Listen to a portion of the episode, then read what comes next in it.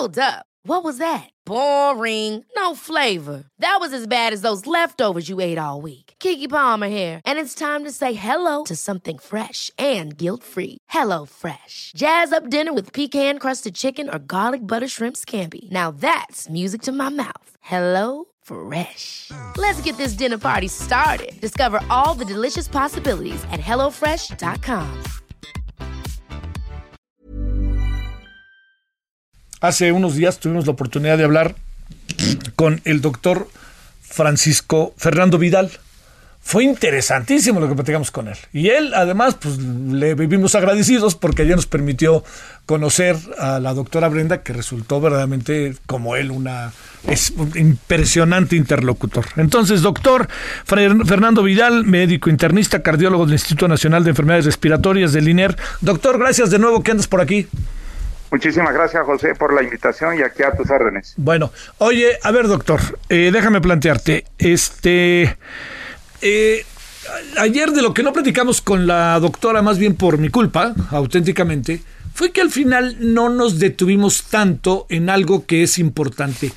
A ver, una persona que ya pasó el coronavirus, cuáles son los efectos que tiene de toda índole, pero también pensando en los físicos, qué le pasa a su cuerpo, puede salir a echarse una cascarita, puede salir a, hacer gimnasia, puede, puede todo eso o ya no, o cómo se ponen las cosas, doctor. Ok, es algo muy interesante porque muchas de las cuestiones que se van a preguntar al respecto serán esas. De las partes más importantes es, y que la gente se pregunta, ¿qué va a pasar con la gente que tuvo un, el COVID-19, el COVID-19 pero que tuvo impacto importante. No es lo mismo hablar del leve, el que tuvo un moderado, o el que tuvo una cuestión de intubación, el que tuvo una, un COVID tan grave que lo lleva a una situación extrema de riesgo de mortandad. Eso es un punto importante que hay que considerar. Posiblemente los que tienen una patología leve o moderada van a quedar con esa secuela psicológica de en qué momento van a volver a pasar las cosas, cómo quedé dentro del organismo, cuándo me reintegro a, la, vida social. Y eso pues es una, una cuestión importante. 14 días después de que no pasó nada, no te complicaste, hay que esperar a lo mejor un periodo de convalecencia, que es otros 14 días más, y podré reiniciar las actividades poco a poco. Recuerda que tuviste un virus y que no te da inmunidad y que puedes volver a contagiarte, entonces tienes que evitar muchas de las cuestiones que estamos comentando. Pero aquella gente que realmente estuvo en la terapia intensiva, que estuvo intubada, muchas complicaciones pueden presentarse. Tan solo la gente se puede preguntar qué va a pasar con nuestros pulmones de aquellos que tuvimos una situación tan emergente, importante, estar intubados. De las cosas más importantes que se tienen, porque el oxígeno es de muy largo tiempo aplicado a los pulmones, el, oxígeno también condiciona fibrosis pulmonar, condiciona toxicidad pulmonar. La otra cuestión, que estos pacientes van a quedar posiblemente con secuelas importantes, con algunos boquetes en el pulmón, como si tuvieran problemas de POC, o van a quedar con lo que se tiene la, la fibrosis pulmonar. La otra cuestión es que queden con una hiperreactividad bronquial. ¿Eso qué quiere decir? Que el pulmón va a quedar tocado en estos pacientes y va a complicar mucha la situación posterior de vida. Estos pacientes tienen que ser valorados posteriormente por neumólogos, por especialistas, para ver cuál fue la secuela, tanto restrictiva o obstructiva, que va a quedar en su pulmón, para poder determinar no solo estudios, sino de tipo de tratamientos agregados. Ahora, la otra cuestión es que aquellos pacientes que han tenido una neumonía, por estudio en la Universidad de Massachusetts se ha determinado que complicaciones cardíacas, renales y cerebrales se van a presentar posterior hasta en un 40% más de estos pacientes con riesgo de tener este tipo de problemas que hemos comentado. Y no solo eso, la situación de la terapia intensiva, la patología eh, eh, importante de estar inmóvil, el riesgo de trombos, de ser anticoagulados, el riesgo de tener problemas neuromusculares. Eso quiere decir que van a quedar con una afección muscular que va a requerir posiblemente rehabilitación. En España se acabaron los fisioterapeutas y no se les pudo dar tratamiento por el contagio a este tipo de pacientes. Y los pacientes después de terapia intensiva quedan con una lesión neuromuscular tan importante que hay que tener en consideración. Lo otro es la parte neurológica. Se ha visto que el COVID puede incrementar los problemas de demencia, incrementar los problemas de memoria, haber quedado con secuelas de encefalitis y sobre todo, un punto muy importante que se ha relacionado es que quede con esa pérdida del, olfato, que es una situación bastante interesante que puede presentarse. Pero los pacientes con COVID no pueden regresar, sobre todo los graves, a decir yo voy a estar a echarme unas cacaritas. Tiene que haber un periodo de convalecencia y ser valorados en forma estricta, no solo clínica, química, de rehabilitación, para poder determinar dónde se va a estar parado en la secuela que dejó el COVID. ¿Puede, eventualmente puede haber una recuperación, doctor? ¿O, o ya es una secuela que se queda ahí y ya no hay manera de superarla, pero sí de vivir con ella? Claro, sí queda una secuela, porque también el otro problema es la secuela psicológica y eso obviamente pues influye mucho en muchas situaciones de, interés importante que van a presentarse. Y, y, esto, porque mucha gente va a escuchar que el COVID no te da inmunidad y como yo dije en la entrevista pasada, los virus, así como el de la influenza, llegan para quedarse. ¿Eso qué quiere decir? Que a lo mejor el próximo año podemos tener problemas de COVID otra vez si no se encuentra una vacuna o un tratamiento adecuado. Oye, a ver, otro tema que, que, ayer también nos quedamos pendientes y que lo insinuaste el otro día, pero yo en verdad torpemente no insistí en él, es el de la sangre. ¿Qué le pasa a la sangre? Bueno, la respuesta inflamatoria, como bien ayer eh, muy brevemente la química Brenda lo comentó, una de las cuestiones más importantes que se tienen es las alteraciones que se presentan en la coagulación y en la hemostasia. Uno de los puntos muy importantes cuando nació el COVID, y esto en China, fue el hecho de que una sustancia, que es un marcador de inflamación, que ese es una sustancia que indica la presencia de coágulos, es el dímero D. ¿Eso qué quiere decir? Que si tú llegas a un servicio de urgencia, te toman un dímero D y se encuentra arriba de mil miligramos, el riesgo de padecer coágulos es muy alto y es un parámetro de alta mortalidad. Fueron de los primeros datos que se tuvieron. Pero conforme se fueron avanzando en los estudios y en el perfil clínico del paciente de laboratorio, han surgido muchos estudios para poder determinar la gravedad. Pero muy simplemente, el dímero D es un marcador de inflamación. El fibrinógeno y los tiempos de coagulación y las plaquetas que intervienen en la hemostasia y los leucocitos a través de que bajen las defensas, la linfopenia, son de los marcadores más importantes, tan simples, que muchos laboratorios de México pueden tomarse para saber qué tanta mortalidad y qué incremento en la morbilidad va a tener un paciente y el riesgo de coágulos sobre todo. Wow, oye, doctor, a ver, lo que quiere decir es que la libras y pues este salvas la vida, pero lo que viene después es una tarea mayúscula, ¿no?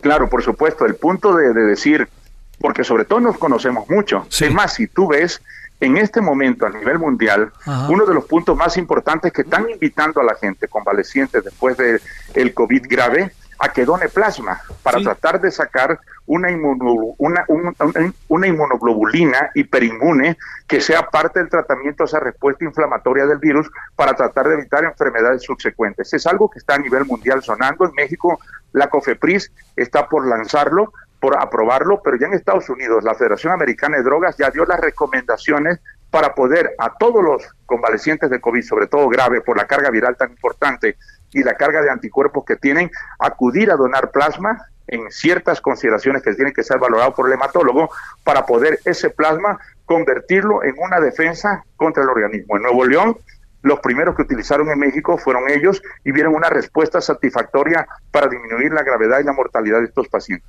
¿Qué hace, qué hace la, eh, la, o el plasma? El plasma lo que hace es lograr anticuerpos del paciente, o sea, tú logras una defensa llamada anticuerpos, se expresa en tu organismo, lo recuperas con el plasma y haces una, una vacuna hiperinmune. Así sucedió en el ébola.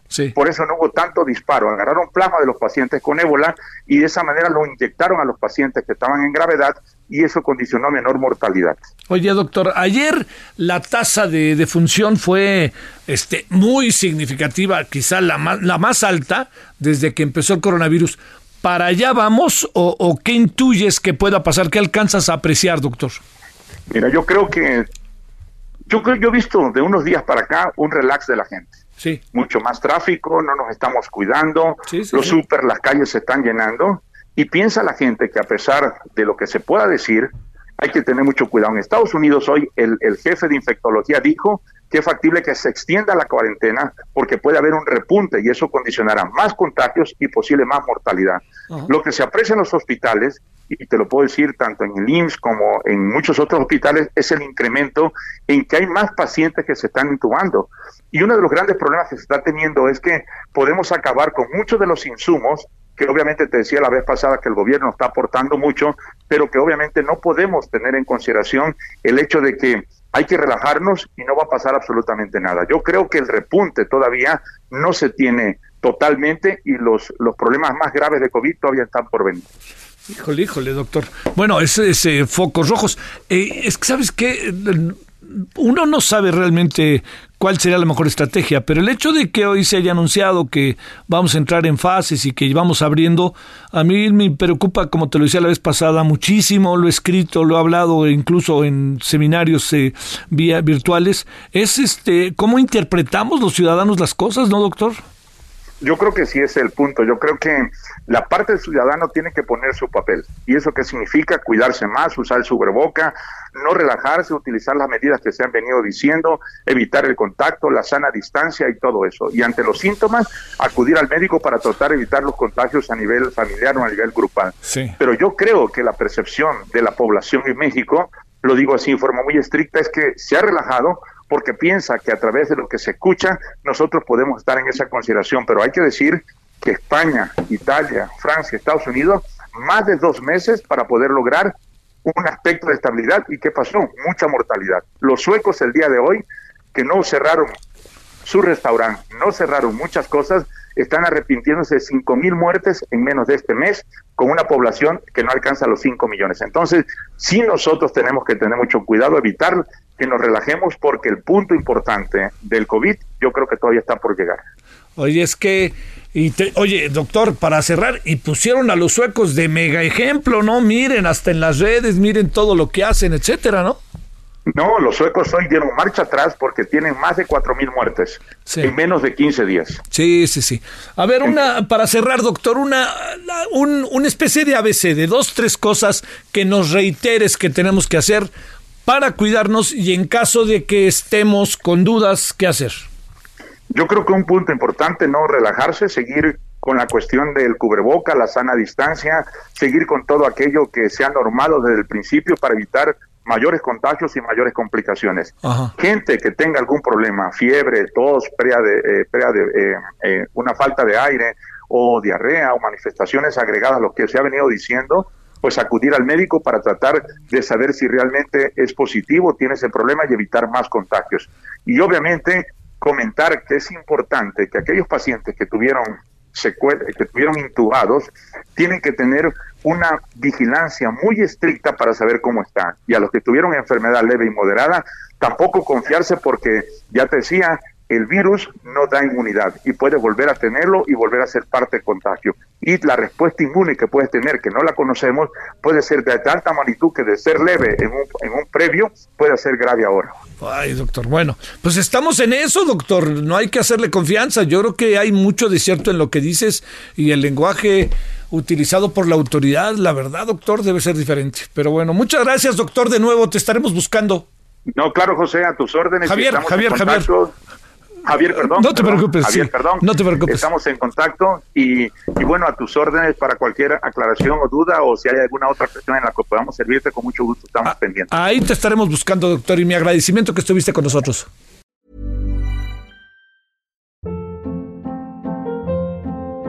Hold up. What was that? Boring. No flavor. That was as bad as those leftovers you ate all week. Kiki Palmer here, and it's time to say hello to something fresh and guilt-free. Hello Fresh. Jazz up dinner with pecan-crusted chicken or garlic butter shrimp scampi. Now that's music to my mouth. Hello Fresh. Let's get this dinner party started. Discover all the delicious possibilities at hellofresh.com.